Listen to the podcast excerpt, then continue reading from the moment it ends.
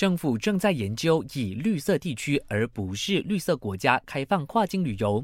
旅游艺术及文化部长拿杜斯里南希苏克利表示，尽管政府鉴定并标记了一些国家为疫情绿区，但这是不实际的。因此，旅游部将与卫生部和外交部研究，不再以国家形式，而是目的地 （destination） 开放跨境旅游。他就打个比方，我国并没有把整个澳洲视为疫情绿区，因为墨尔本最近爆发了第二波疫情。但旅游部可以考虑和博斯合作，让两地人民互相入境，但这还要取决于对方是否开放让大马人入境。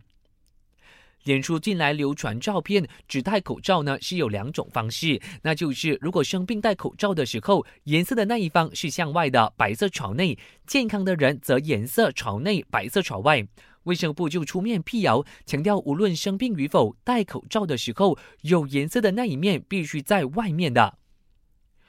全球新冠肺炎确诊病例冲破了两千零二十五万大关，七十三万八千九百多人死亡。美国依然是重灾区，目前有超过五百二十五万一千四百宗累计病例。根据报道，美国总统特朗普政府正在拟议新政策，暂时阻止疑似感染病毒的美国人入境。世界卫生组织紧急项目负责人迈克尔·瑞安就表示，虽然中国武汉呢是第一起聚集性疫情，但以他和世卫组织的经验，这不代表新冠肺炎的零号病人来自武汉。因此，他呼吁民众保持开放态度，遵循证据、数据还有科学，才能够发现病毒跨物种传播的关键点。